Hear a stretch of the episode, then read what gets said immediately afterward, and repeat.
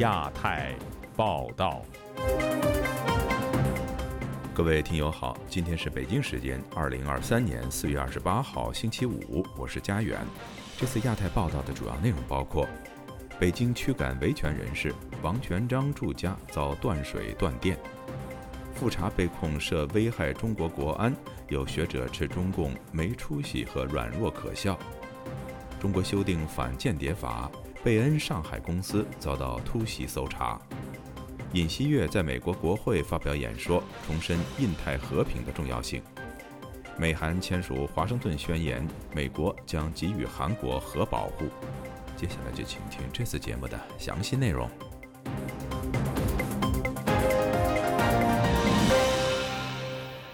近日，在北京的维权律师王全璋一家被房东以断水断电的方式逼迫搬迁。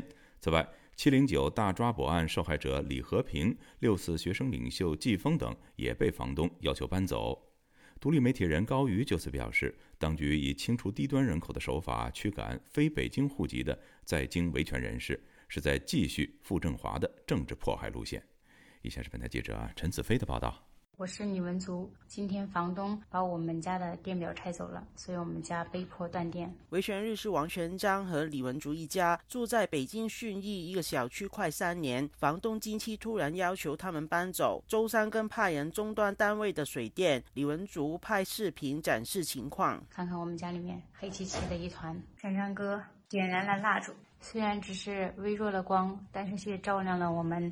我也没有想到，在北京竟然还要过上这种点蜡烛的这种生活。王全章对本台表示，不想影响儿子上学，今年已答应房东不断加租和整修房子等不合理的要求，但房东还用违法手段强迫他们搬走。我就跟房东有一个对峙，当场就报警了。警方似乎就是有备而来，最后说你们这是民事纠纷，呃，不是治安案件，他们就走掉了。在去年，北京市的人大通过了房屋租。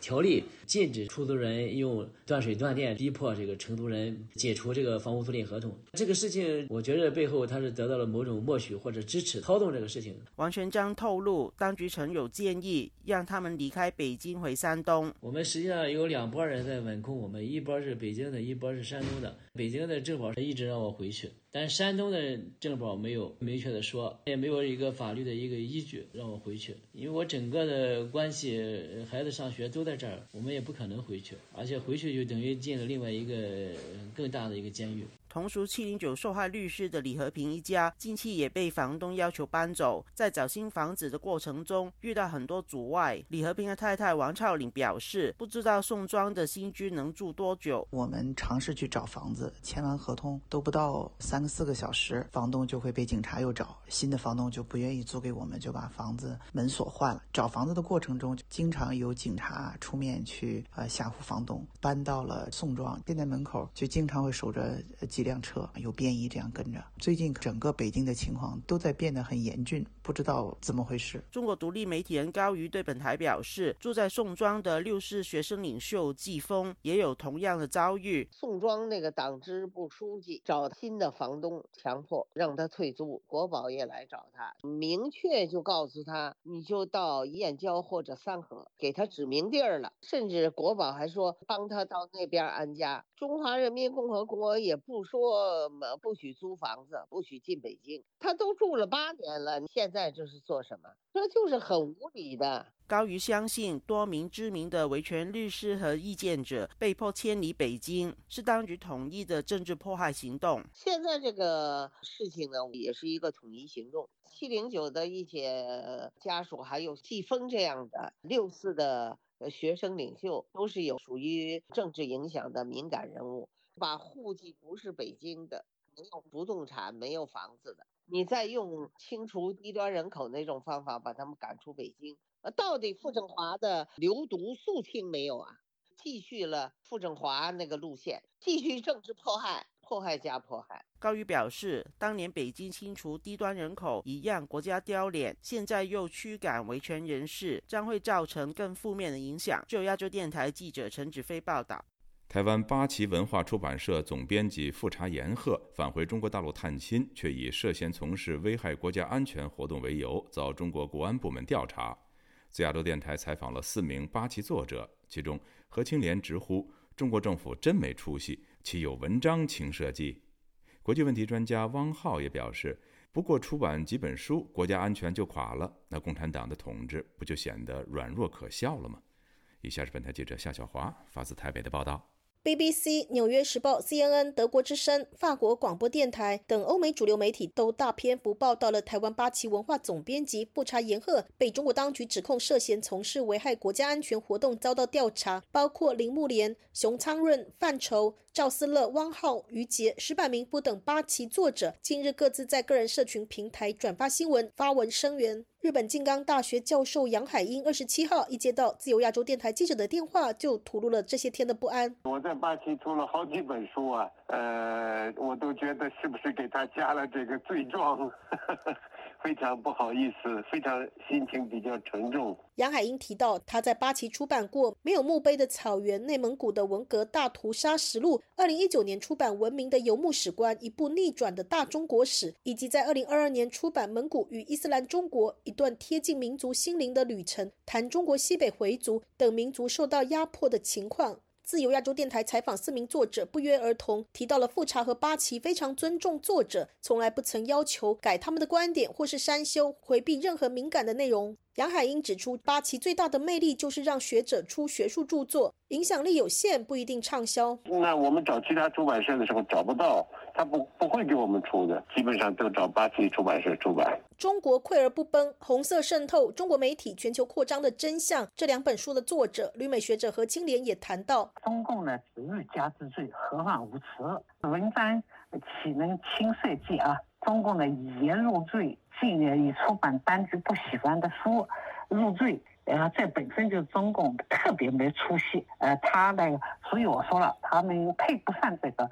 经济上虽然崛起成为第二大国，但是就是他的宽容、气度、软实力，根本就配不上这个呃第二大国。国际问题专家汪浩也不以为然地说：“如如果这个出几本书，中国的国家安全就就垮了，那这个共产党的统治实在是让显得很软弱可笑啊！但问题是，这个出版都不是在中国啊，都是在台湾啊。我们在台湾要怎么出版，要怎么写书，怎么发表不同的意见、不同的观点？为什么要受共产党的监管？我觉得这个是对我们最大的一个呃自由的威胁。”中国溃而不崩的另一名作者之一，旅美学者陈小农强调：“我们是不会为了满足中共的审查标准，或者是那些亲中的媒体的审查标准去修改我们的言论，这一点我们不奉陪。”有很多出版社是和中共有合作关系的。有朋友介绍说，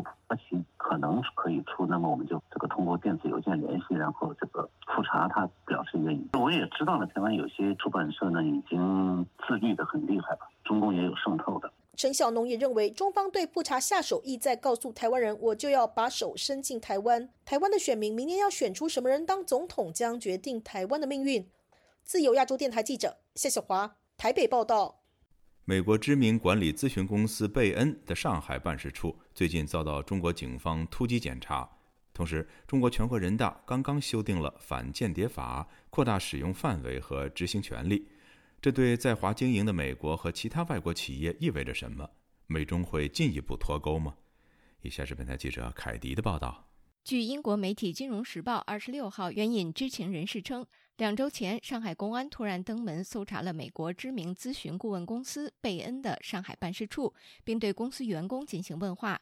警方还拿走了电脑和手机，但没有拘留任何人。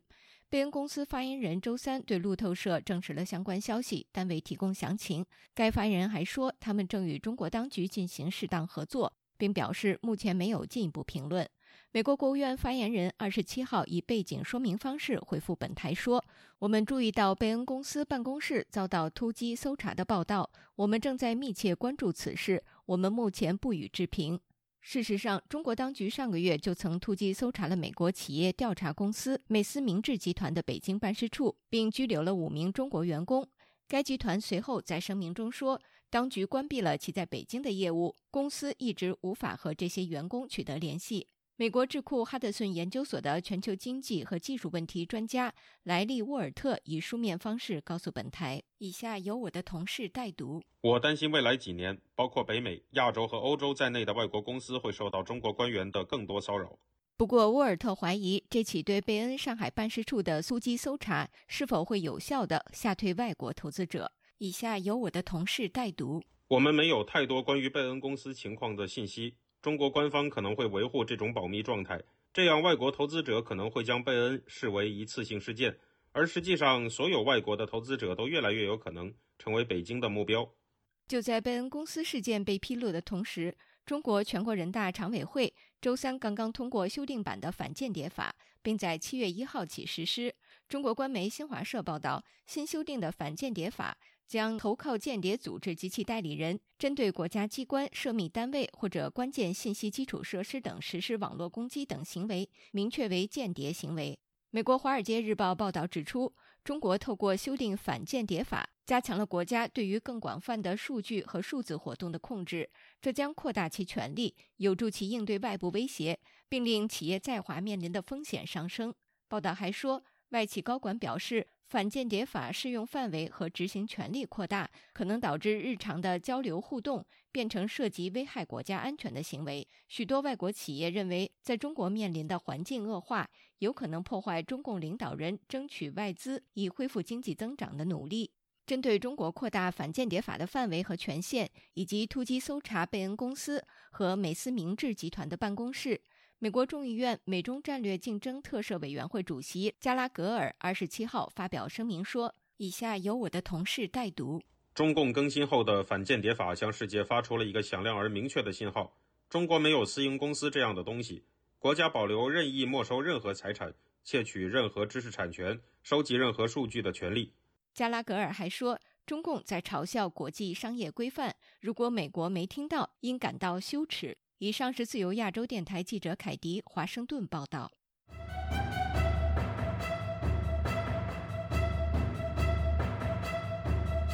韩国总统尹锡悦本周访问美国，这是时隔十二年后再度有韩国总统拜访华盛顿。尹锡悦在此行中与美国政府高层谈了什么？这又将如何影响当前的美中竞争态势呢？以下是本台记者唐媛媛的报道。本周三，韩国总统尹锡悦与美国总统拜登在白宫会面，并举行了新闻发布会。会上，两国元首共同宣布了华盛顿宣言。此宣言将扩大美国对韩国的安全承诺，以应对朝鲜的核武威胁。在上述宣言中，美国承诺将派遣核潜舰至韩国的海域巡航，以加强对朝鲜的核下阻。与此同时，韩国也向美国承诺不会自行发展核武。不过，上述宣言却引发中国当局不满。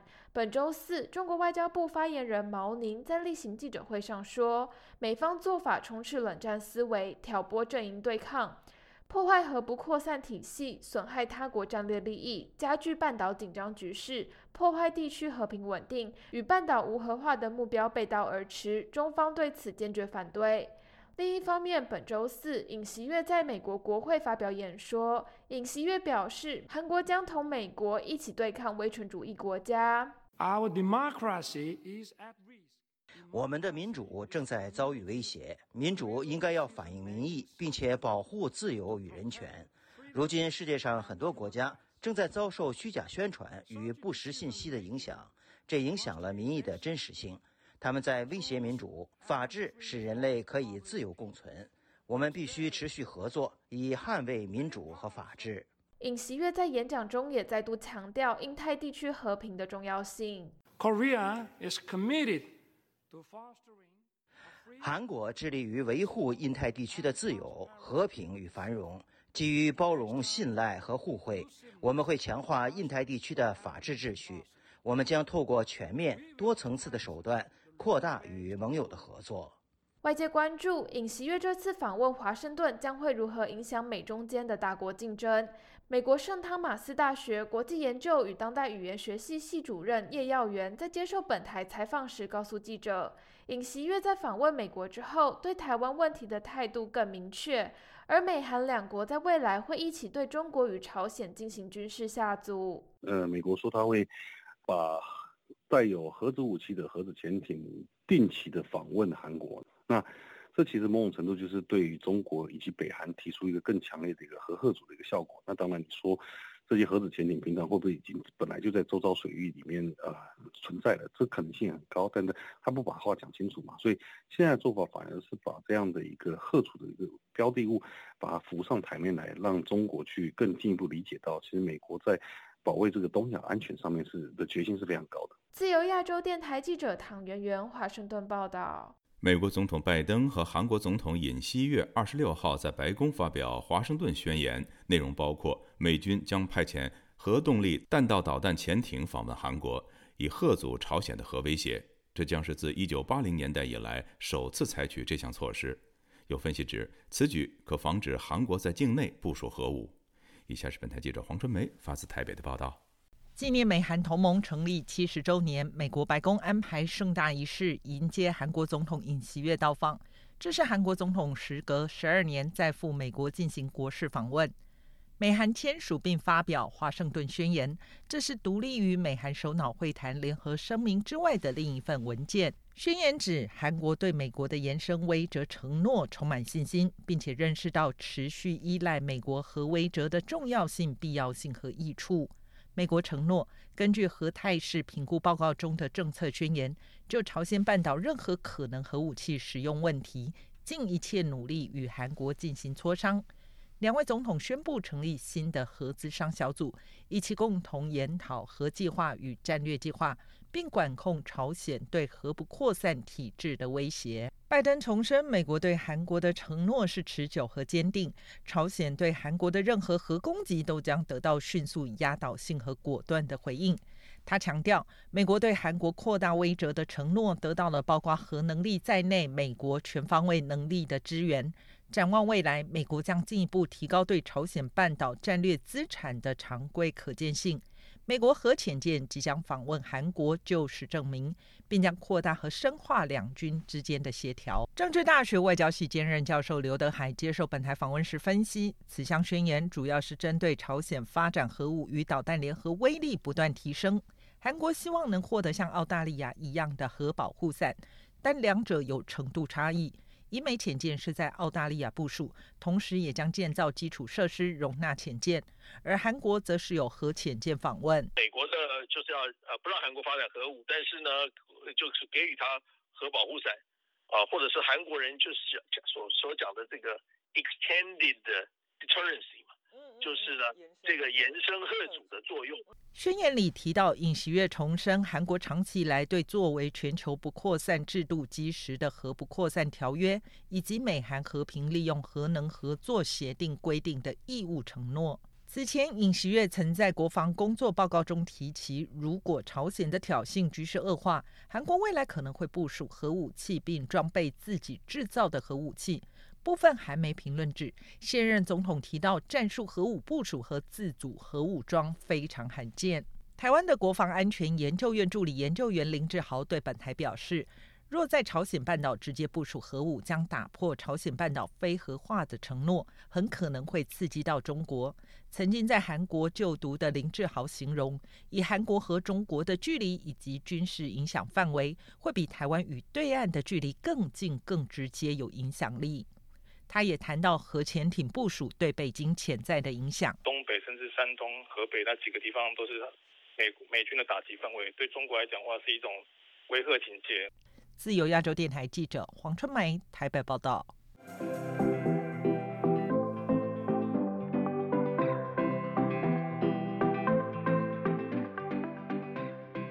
中国官方日前宣布，将于本月底全面取消入境旅客核酸检测阴性证明的强制规定。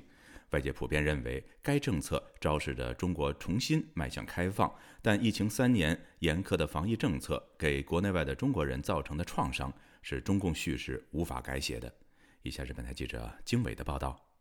据美国《华尔街日报》报道，中国本周二宣布，自四月二十六日起，中方将全面取消入境旅客出示新冠病毒核酸检测阴性证明。经过三年严格的出入境限制后，该政策是中国迈向重新开放的重要举措之一。长期在加拿大生活的鲁先生告诉本台，此前入境限制确实给海外华人造成诸多不便。他说，不仅机票贵，回中国的航班也较疫情前班次锐减，所以身边的华人如果没有特殊情况，基本上都把赴华探亲计划延后到今年年底或明年年初。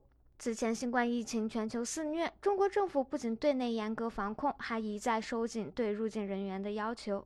去年十二月，中国政府突然宣布放弃了动态清零政策，随后也取消了对入境旅客隔离十四天的强制要求。但政策的取消进展缓慢，冗余的规定劝退了大部分赴华人员。不仅从西方主要国家前往中国的旅客不得不向这些规定妥协，从其他小国出发的人还要被层层加码。在南非的飞利浦告诉本台，疫情最严重时期，往返中国和南非的航班一度断航。如果你个人出钱的话，一般你是回不起国的，你根本不可能承担这个费用，除非你是公款。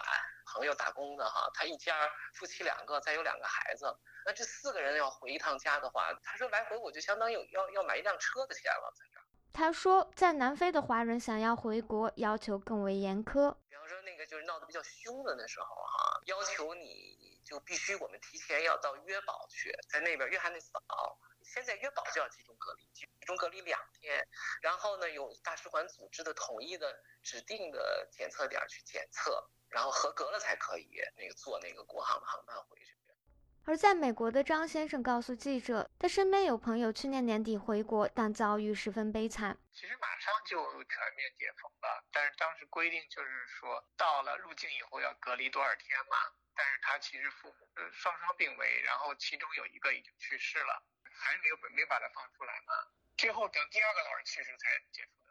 张先生说，当时他朋友家中情况十分紧急，并向有关部门申请提前解除隔离，但由于防疫政策一刀切，好多天申请都批不下来，导致当事人连父母最后一面都没见上。近期有多名抖音用户发布视频称，中国抗击新冠疫情被写入初中历史教材。现行使用的八年级历史课本写道：二零年伊始，新冠肺炎疫情突如其来，中国统筹疫情防控和经济社会发展取得重大积极成果。然而，在视频下的评论区里，网友们并不买账。旅美人权律师滕彪在接受本台采访时分析说，中共试图通过官方叙事改写集体记忆，强迫人们遗忘这段遭遇。这应该说是中共执政的一个支柱吧？他靠这个审查、靠谎言和对这个历史的扭曲和改写，来维持他的统治。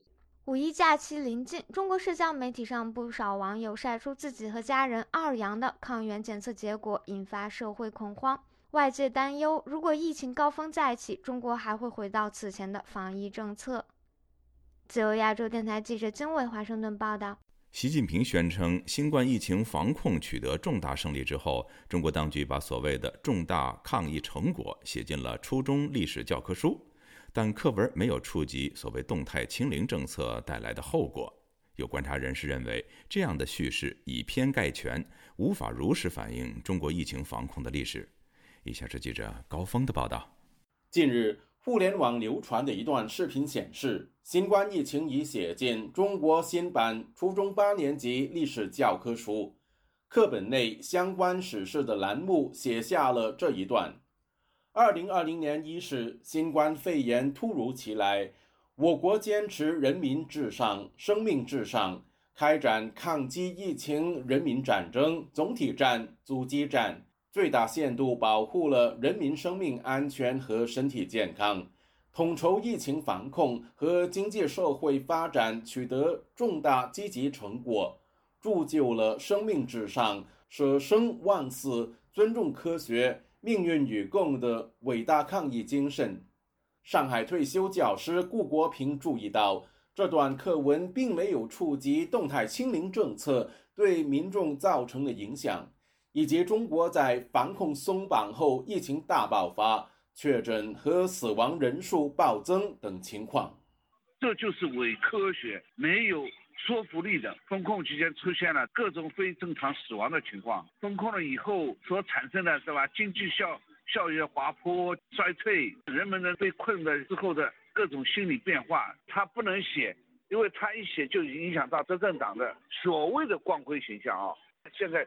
虚构的一种正义，虚构的一种荣耀。老黄卖瓜，自卖自夸，谁信你啊？独立政治学者吴作来批评中国教育当局为了呼应最高领导人，不惜对青少年进行文革式洗脑。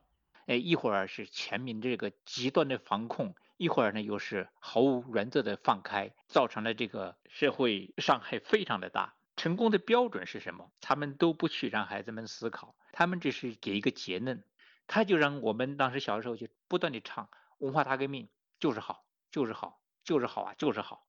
吴作来认为，长达三年的疫情浓缩成只有一百多字的课文，充分反映了中共如何看待历史。动态清零这四个字，他如果不提的话，就证明这个四个字对很多人造成了伤害。而且他动态清零，他最后没有清零，那是不是就是失败了呢？所以他这个就无法这个自圆其说了。还有那些大量的方舱的建设投资。最后呢，大量的荒废，他都不去告诉这个社会。但是共产党他写历史的时候，他就自我神话，给他最高领导人以一个身份地位，以一个合法性，这个都是有政治目的的。吴作来说，中国的新冠疫情历史要由独立人士编写，这样才能把中国从防控灾难到制造灾难的过程，以及对国际社会带来的严重后果如实反映。自由亚洲电台记者高峰香港报道。前中共中央党校教授蔡霞教授，欢迎您。北京之春的荣誉主编胡平博士，首席顾问于茂春于教授，欢迎您于教授。前参谋总长李喜明李将军。你干嘛要跟十四亿中国人民为敌呢？你只要跟那九千万的中国共产党为敌就可以了。就是说，法律的执法者他可以随意解读你的争议的话，这是一个非常恐怖的一个一个一个现象啊！美国现在终于认识到，说你要扳倒我的话不是假的，你是真的认真的干。我已经决定，我会死在台湾。权力正在世界版图中重组，大国角力的盘算影响了你和我。地缘政治牵动全球贸易与经济成长，全球华人世界出现了新的生态变化。是由亚洲电台的《亚洲很想聊》和您与世界动态同步接轨。我是戴中仁，我在亚洲很想聊，和您一起聊。听众朋友，接下来我们再关注几条其他方面的消息。随着中国加剧在台海周边的威慑行动，日本媒体日经亚洲报道，跨国公司现在会在商业合同中加入中国和台湾紧张形势的相关条款。有律师告诉日经亚洲，近日有商业合约内容涵盖台湾海峡可能发生冲突以及更广泛的台湾紧张局势导致业务中断等具体条款。这些企业日益担心，一旦中国以武力侵略台湾，如果美国政府认定在台湾的资产处于中国的控制之下，那么美方可能会对这些资产实施制裁。此外，这些企业也担心中国封锁台湾或以其他方式扰乱全球贸易关键航路的台湾海峡周边物流。联合国专家四月二十七号对西藏所谓的职业训练以及劳动转移计划表示关切，因为这些计划。被用于破坏西藏宗教、语言跟文化认同，以及监控并灌输西藏人思想的借口，并警告说，此类计划可能导致强迫劳动的情况。美国媒体《华盛顿邮报》取得的一份外泄机密文件显示，阿拉伯联合酋长国一处被怀疑为中国军事基地的港口看到正在进行开发的迹象。根据泄密文件，建筑活动在靠近阿联酋首都阿布扎比的一个港口。美国此前就该港口被中国用于军事目的的可能性向阿联酋提出警告。之后，阿联酋政府在2021年年底宣布，中方在港口的建筑活动暂停。